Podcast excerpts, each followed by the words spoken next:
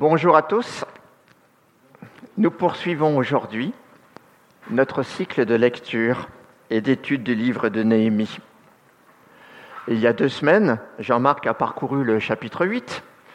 Il nous a rappelé combien la reconstruction spirituelle du peuple était nécessaire. La fondation de ce réveil, c'est la parole de Dieu, lue et expliquée. Et il a évoqué, comme premier signe visible de ce réveil, le fait que le peuple réalise qu'il a péché, comme si une lumière dans leur cœur et leur pensée s'était allumée. Au chapitre 9, on est environ trois semaines après la lecture de la loi du chapitre 8. Et le chapitre 9 développe la, la confession du peuple d'Israël. C'est le thème de ma prédication ce matin. Et dans ce que nous avons chanté ce matin, dans l'émotion, de Sophie, il y a de la tristesse et il y a de la joie. Et j'aimerais que le ton de ma prédication reflète cette ambivalence, cette richesse de notre vie faite d'épreuves, de, succès, faite de tristesse et de joie. Alors lisons le chapitre 9, non pas en entier car il est quand même assez long, mais par partie, J'indiquerai les, numéros des versets lorsque je sauterai certains passages. Néhémie, chapitre 9, verset 1. Le 24e jour du même mois, les enfants d'Israël s'assemblèrent, revêtus de sacs et couverts de poussière pour la célébration d'un jeûne. Ceux qui étaient de la race d'Israël, s'étant séparés de tous les étrangers, se présentèrent et confessèrent leurs péchés et les iniquités de leurs pères. Lorsqu'ils furent placés, on lut dans le livre de la loi de l'Éternel, leur Dieu, pendant un quart de la journée. Et pendant un autre quart, ils confessèrent leurs péchés et se prosternèrent devant l'Éternel, leur Dieu. Josué, Bani, Cadmiel, Shebania, Buni, Shérébia, Bani et Kenani montèrent sur l'estrade des Lévites et crièrent à haute voix vers l'Éternel, leur Dieu. Et les Lévites, Josué, Cadmiel, Bani, Achamia, Chérébia, Odija, Shebania et Petchadia dirent Levez-vous, bénissez l'Éternel, votre Dieu, d'éternité en éternité. Que l'on bénisse, que l'on bénisse ton nom glorieux, qui est au-dessus de toute bénédiction et de toute louange.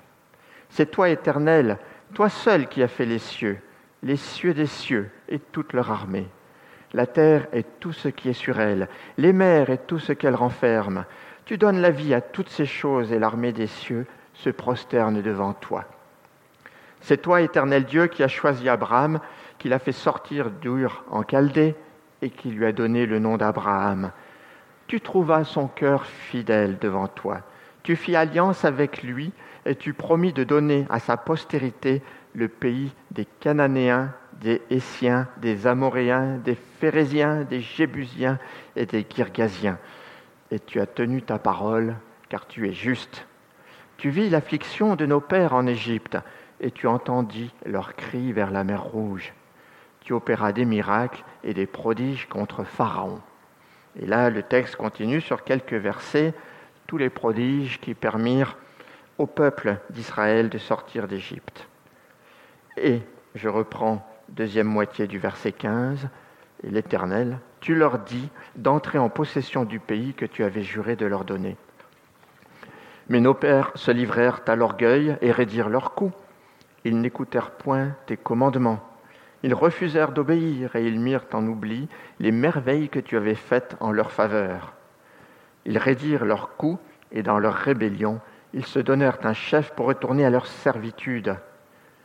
Mais toi, tu es un Dieu prêt à pardonner, compatissant et miséricordieux, lent à la colère et riche en bonté, et tu ne les abandonnas pas.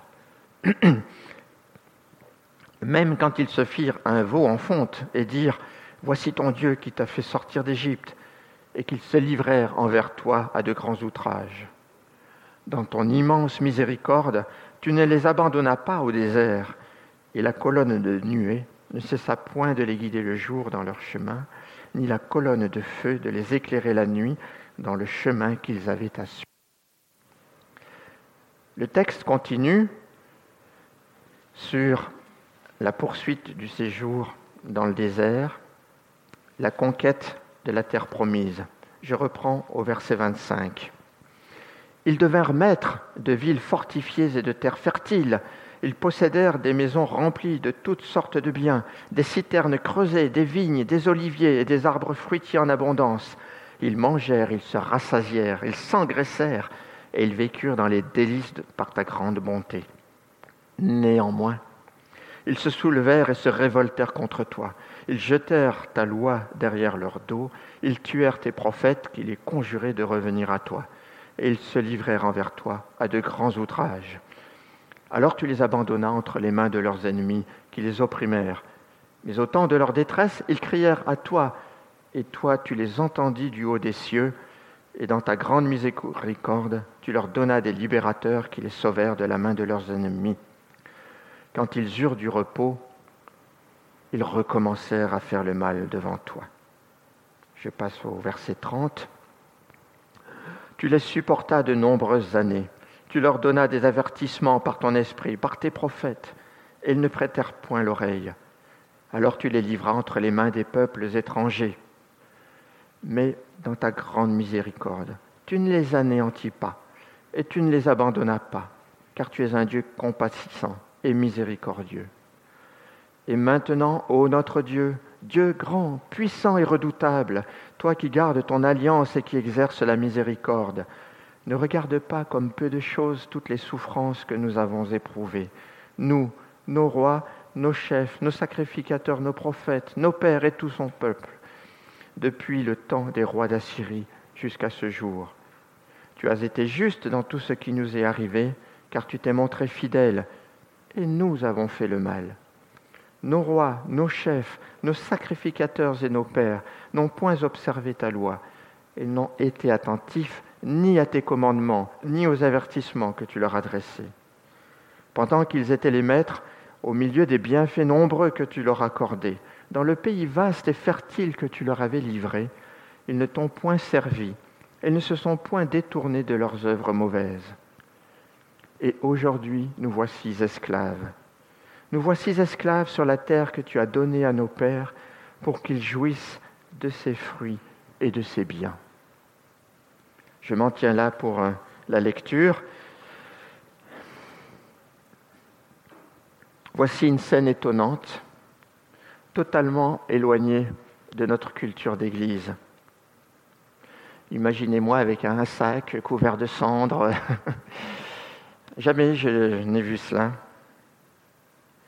Pour ceux qui sont d'arrière-plan catholique, la confession peut rappeler peut-être de mauvais souvenirs.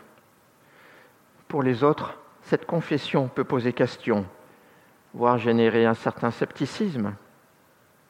Et pourtant, et pourtant, le texte est là et nous interpelle. Alors, creusons un peu ce qu'est la confession et ce que ce texte a à nous dire. Pour démarrer, revenons à l'étymologie du verbe confesser. Confesser en latin, c'est cum fateri, avouer avec. Et l'idée sous-jacente est assez proche du français. Mais l'évangile a été écrit en grec. Et là, on trouve des choses très intéressantes. Parce que le terme grec que l'on retrouve dans le texte des évangiles, c'est homologeo. Par exemple, dans 1 Jean, dans le verset, si nous confessons nos péchés, il est fidèle et juste pour nous les pardonner et pour nous purifier de toute iniquité. Le confessons, c'est homologéo. Et homologéo, c'est homo, la même chose, logéo, dire. Dire la même chose qu'un autre, c'est-à-dire être en accord, consentir. Ainsi donc, confesser, c'est choisir de s'aligner sur la vérité en disant ce que Dieu lui-même a dit. C'est en quelque sorte aligner son cœur avec celui des dieux. C'est beau, n'est-ce pas? Cela signifie que ce que nous disons, ce n'est plus ce que nous pensons, nous ressentons, nous imaginons, nous croyons. c'est ce que Dieu dit dans notre cœur. Et dès lors, la prière de confession, ce n'est plus un acte religieux, c'est un acte prophétique. Par la confession, nous disons ce que Dieu pense de nous-mêmes. D'ailleurs, on ne confesse pas que des péchés, on confesse aussi sa foi. C'est ainsi que Paul utilise le même verbe homologéo dans son épître aux Romains au chapitre 10, quand il dit, si tu confesses de ta bouche le Seigneur Jésus, et si tu crois dans ton cœur que Dieu l'a ressuscité des morts, tu seras sauvé. Et dans le texte que nous venons de lire, nous avons vu ces deux dimensions, confession de foi, confession des péchés. Mais le texte, globalement, parle de la confession des péchés. Et je ne vais pas esquiver, le sujet. Et nous allons voir que cette confession est l'aboutissement d'un processus spirituel en plusieurs étapes. Et nous verrons ensuite comment nous pouvons en tirer un vrai bénéfice. Le point de départ de la confession, c'est la confrontation avec la parole de Dieu. Jean-Marc nous l'a bien expliqué lors du chapitre 8. Et vous pourrez me dire, mais la, la, parole est la nourriture de base du chrétien pour toute sa vie dans tous ses aspects. Oui, mais en particulier dans la confession. Et nous allons voir que c'est la parole, toute la parole, et rien que la parole. Pourquoi toute la parole? Eh bien, je reviens au texte. Le peuple est debout, sont tous ensemble, et ils passent des, heures à écouter la lecture la lecture du livre de la loi de l'Éternel. Ce n'est pas ce qu'il y a de plus facile à entendre. On peut dire, dans ce cas-là, qu'il s'agit d'une lecture linéaire. C'est-à-dire qu'on lit le texte tel qu'il est, ce que, nous faisons nous-mêmes dans la lecture du livre de Néhémie. Cette méthode a l'avantage, par rapport à une lecture thématique, on va chercher des versets pour euh, couvrir un thème, cette méthode a l'avantage de nous amener sur des passages que nous connaissons moins ou que parfois nous préférerions éviter. Il faut se maintenir sous le robinet pour être abreuvé en permanence. Alors je ne vais pas enfoncer les portes ouvertes parce que ça nous le savons pas, nous le savons bien, mais faire deux remarques. Individuellement, vous avez vu que dans Néhémie 8, il était clairement expliqué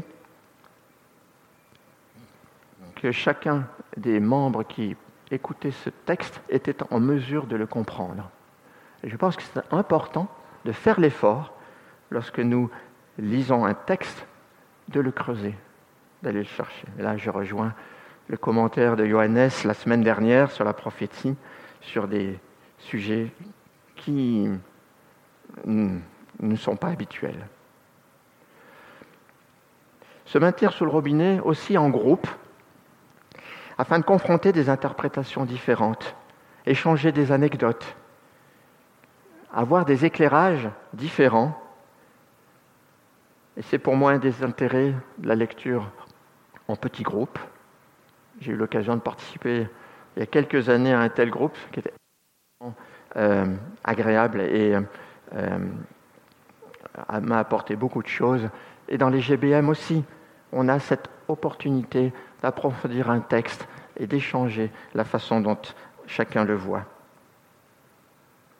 Alors j'ai dit toute la parole, mais c'est aussi rien que la parole. Un élément du récit de Néhémie a peut-être attiré votre attention. Ceux de la race d'Israël se sont séparés de ceux qui étaient étrangers. De quoi s'agit-il? Dans l'Ancien Testament, il y a beaucoup d'étrangers parmi le peuple d'Israël. Et ils vivent assez naturellement. Ils ont des droits, ils ont des devoirs définis précisément par la loi. Et socialement, on ne peut pas parler de racisme vis-à-vis de l'immigrant. Bien au contraire, il y a de la considération parce que les Juifs eux-mêmes se considèrent comme migrants. Dans Exode 3, 23, verset 9, on peut lire, c'est un des commandements, tu n'opprimeras pas l'immigrant Vous savez ce qu'éprouve l'immigrant, car vous avez été des immigrants dans le pays d'Égypte. La preuve de cette mixité, c'est qu'il semble que dans la foule, au moment d'organiser cette cérémonie, il y a beaucoup d'étrangers et il vient le temps quand même d'une séparation. Et cette séparation, elle intervient dans le domaine privé, dans le domaine religieux. Seuls les descendants d'Israël sont dépositaires de l'alliance de l'Éternel. Les étrangers n'ont donc pas à participer à la cérémonie du jour. Ils sont les représentants de religions, de cultures, de valeurs, dirait-on, aujourd'hui, qui ne sont pas celles d'Israël. Ce principe de séparation vaut pour nous aujourd'hui aussi. Non pas vis-à-vis de l'étranger, comme le faisait Israël, mais vis-à-vis de tout ce que la société a comme influence sur nous. Dieu serait-il muet en Occident, comme euh, nous l'entendions la semaine dernière? N'est-ce pas simplement que nous ne l'écoutons plus Dans notre agitation extrême, nous ne prenons plus le temps de l'écouter Nous sommes toujours dans le temps d'après, dans la course. Et puis il y a ce que le monde porte en lui, ces valeurs contraires à l'Évangile, qui relativisent ou contredisent ce que nous croyons. La consommation à outrance, l'injustice sociale, le manque de respect du vivant, le démantèlement de la famille, le culte de l'argent, et j'en passe. Alors, quand nous lisons la Bible, faisons silence en nous-mêmes, isolons-nous dans notre chambre, coupons-nous du monde pour se confronter véritablement, approfondir, lire en changeant de point de vue, se laisser déranger, se décentrer. J'ai un jour été marqué par un verset dans la Genèse qui nous montre comment Dieu veut que nous l'écoutions. Genèse 15, verset 5, parle à Abraham. J'insiste sur les premiers mots. Il, c'est Dieu. Il le mena dehors et dit, Contemple donc le ciel et compte les étoiles, si tu peux les compter. Telle sera ta descendance. Il le mena dehors. C'est, une expression forte. Il était peut-être avec sa famille en train de préparer le couscous ou je ne sais quoi. Il le mena dehors pour lui donner un commandement. Prenons le temps, je dirais même le risque de sortir de notre tente pour regarder ce que Dieu a à nous montrer, même si nous ne le comprenons pas. Et là, pour le coup, je me mets dans la peau d'Abraham. Il est vieux, il est dérangé, là l'Éternel lui dit, euh, sors, comptez les étoiles, pour lui annoncer une descendance aussi nombreuse que les étoiles. Ben là, pour le coup, j'ai dit, cette parole a dû paraître nébuleuse à Abraham. Obligatoirement, j'en viens à la deuxième étape de ce processus, la parole de Dieu déclenche une réaction émotionnelle. Face à la grandeur de Dieu, je m'émerveille. Devant sa grâce infinie, je suis confondu. Son sacrifice à la croix me bouleverse et à l'annonce de sa loi, je m'humilie. Je constate mon impuissance. Je partage ce constat de Paul en Romains 7. Je ne fais pas le bien que je veux, mais je pratique le mal que je ne veux pas. Je prends conscience du décalage immense entre l'exigence de la loi et ma conduite ici-bas. Vous savez, je suis humain. Je me dis, il ne faut pas tout noircir. Je n'ai tué personne, je ne vole pas. Il faut bien se rassurer parfois. Mais alors je me rappelle la rencontre de Jésus avec le jeune homme riche. Et là, je fais plouf. Jésus dit au jeune homme riche, très bien, tout ça, je ne le conteste pas. Vends tout ce que tu as et suis-moi. La radicalité de ce message, moi, m'interpelle toujours. Et vous arrivez certainement à la même conclusion que moi. peut-être vous par d'autres versets que celui-là. Mais la parole projette sa lumière sur ma vie et révèle ses lacunes de la même façon que le rayon du soleil, vous savez, révèle la poussière dans la pièce. Un autre verset dans la lettre aux Hébreux donne une version beaucoup moins romantique de ce travail de la parole dans nos cœurs. Et là, je cite Hébreux 4, verset 12. Car la parole de Dieu est vivante et efficace, plus tranchante qu'une épée quelconque à deux tranchants, pénétrante jusqu'à partager âme et esprit, jointures et moelles. Elle juge les sentiments et les pensées du cœur. On ne peut pas rester insensible, je dirais même qu'on ne peut pas sortir indemne d'une lecture honnête de la Bible. Troisième étape, je dirais, c'est clairement ce que nous montre le récit du jour. Au verset 2 et 3, le récit évoque la confession des péchés. Alors on ne sait pas exactement quelle forme elle a pris, elle a certainement pris plusieurs formes. Il y a ce discours, il y a ces gens sur l'estrade, mais en même temps, il y a des gens qui se prosternent à terre. Donc je pense que ça passe par différentes formes, différentes étapes. Mais certainement, chacun fait son examen de conscience individuellement. Ce qu'on sait par contre, c'est que cette confession a duré le même temps que la lecture de la parole, à savoir un quart de la journée, ce qui n'est pas rien. Et on notera l'équilibre entre le temps de lecture de la Bible et le temps de confession des péchés. C'est une indication pour nous-mêmes.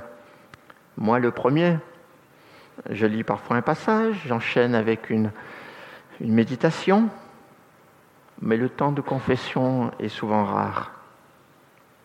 Je suis bien souvent comme cet homme évoqué dans l'épître de Jacques, chapitre 1, verset 21, qui nous a été rappelé il y a 15 jours. C'est cet homme qui se regarde dans la glace et qui oublie aussitôt comment il est.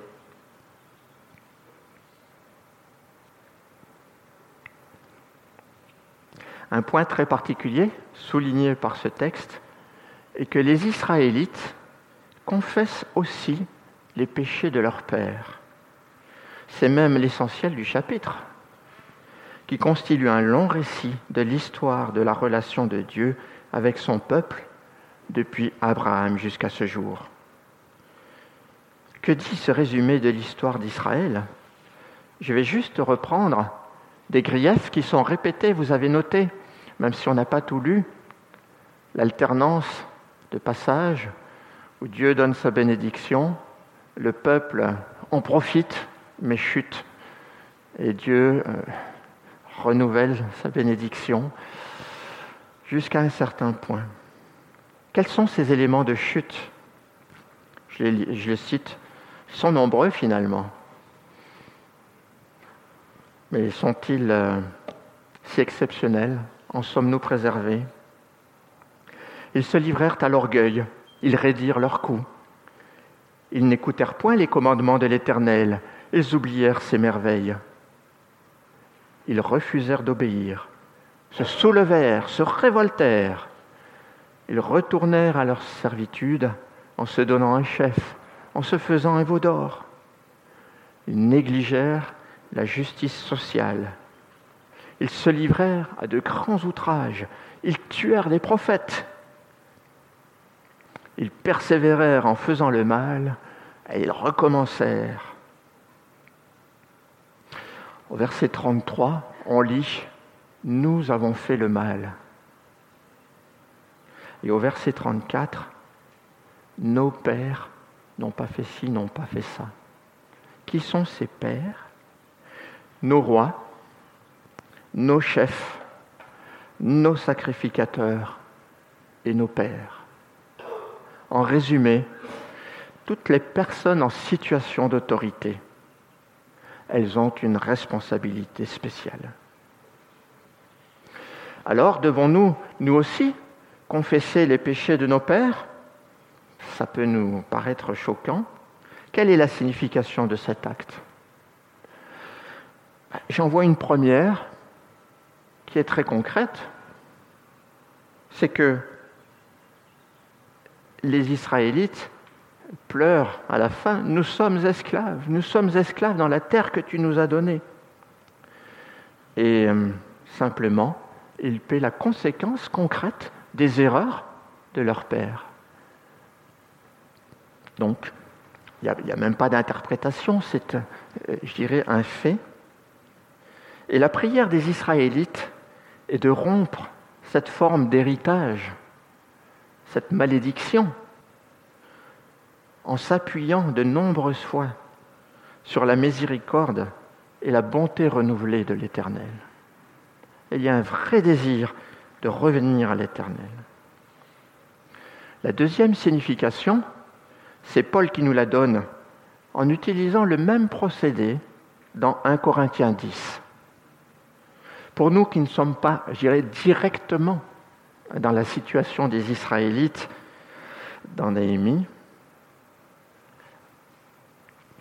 écoutons ce que Paul nous dit, ou plutôt ce qu'il dit aux Corinthiens. Frères et sœurs, je ne veux pas vous laisser ignorer que nos ancêtres ont tous été sous la nuée et qu'ils ont tous passé à travers la mer. Ils ont tous été baptisés en Moïse dans la nuée et dans la mer. Ils ont tous mangé la même nourriture spirituelle. Et là, il reprend ce récit de la libération de l'esclavage. Verset 5, Mais la plupart d'entre eux n'ont pas été approuvés par Dieu, puisqu'ils sont morts dans le désert. Notion de péché qui ressort. Et au verset 6, Or ces faits sont arrivés pour nous servir d'exemple, afin que nous n'ayons pas de mauvais désirs comme eux en ont eu. Au verset 11, tous ces faits leur sont arrivés pour servir d'exemple. D'autres traductions disent pour. Et ils ont été écrits pour notre instruction, à nous qui sommes parvenus à la fin des temps. Alors oui, puisons dans la Bible, dans l'histoire, dans la vie de nos contemporains, ces leçons qui nous permettent d'éviter de retomber dans les mêmes travers. Et regardons à notre propre histoire, personnelle, collective, récente, pour en reconnaître les points faibles.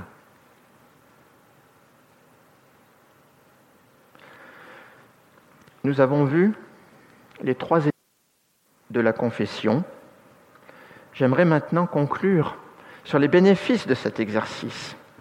Bénéfice, que dis-je Cette exigence, qui est la confession des péchés.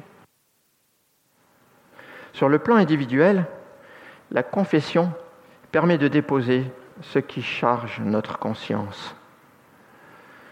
Nos vies sont encombrées de regrets, d'actes manqués, de culpabilité que le Seigneur connaît et qu'il nous invite à lui remettre c'est une opération de purification du cœur qui permet de prendre un nouveau départ, comme la montgolfière qui se déleste de ses poids et qui reprend de l'altitude. La confession ouvre la voie au pardon, à une restauration de la relation avec Dieu et nous permet de vivre pleinement la vie nouvelle.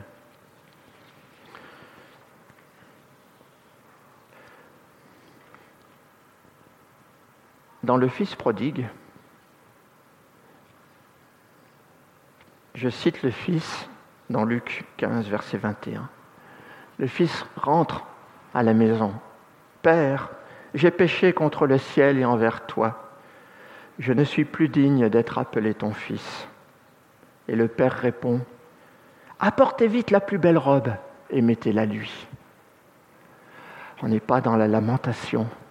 On est oh, à recevoir la bénédiction. Dans nos églises évangéliques, nous insistons beaucoup sur cette grâce et passons très vite sur l'examen de nos manquements. Pendant nos cultes, il n'y a pas systématiquement un moment pour confesser nos péchés. Moi, je suis issu de l'Église réformée.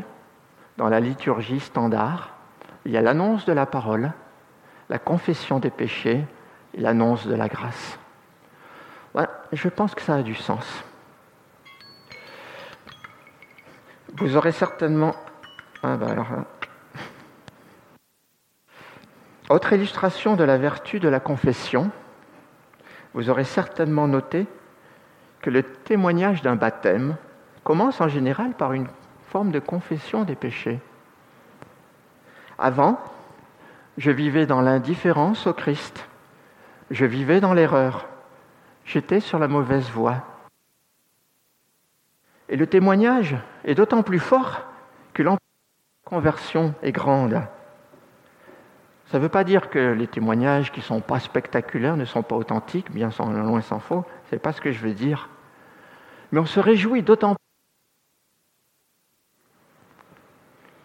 plus lorsque euh, l'ancienne vie était mauvaise.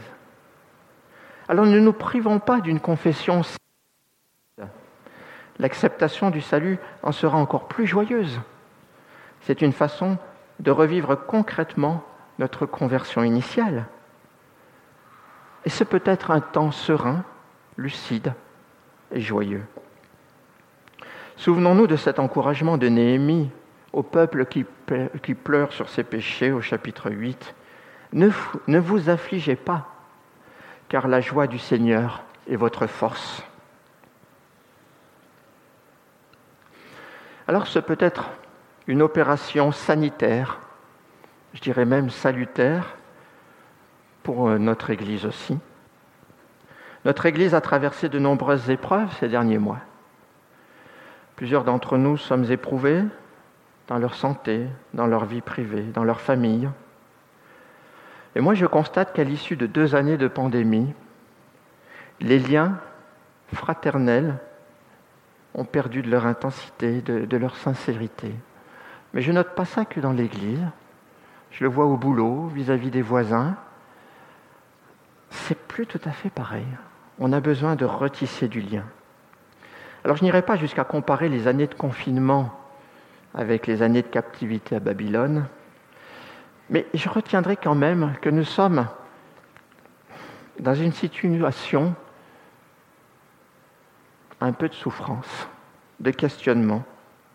Et à ce titre-là, nous pouvons nous identifier aux Israélites. Et nous le découvrons avec Néhémie, la reconstruction des, murailles n'est pas suffisante pour préparer l'avenir. On peut construire un tas de choses, des murailles bétonnées, mais ce n'est peut-être pas l'essentiel. Ce chapitre nous montre que le temps de l'écoute, de l'examen de conscience, de la repentance est aussi indispensable. Et je pense et je suggère que par obéissance à ce que nous avons vu aujourd'hui, ce serait une bonne chose de prendre comme un seul peuple le temps de prier, de jeûner, de reconnaître en nous-mêmes nos petits mensonges, nos égoïsmes ordinaires, notre manque de sincérité.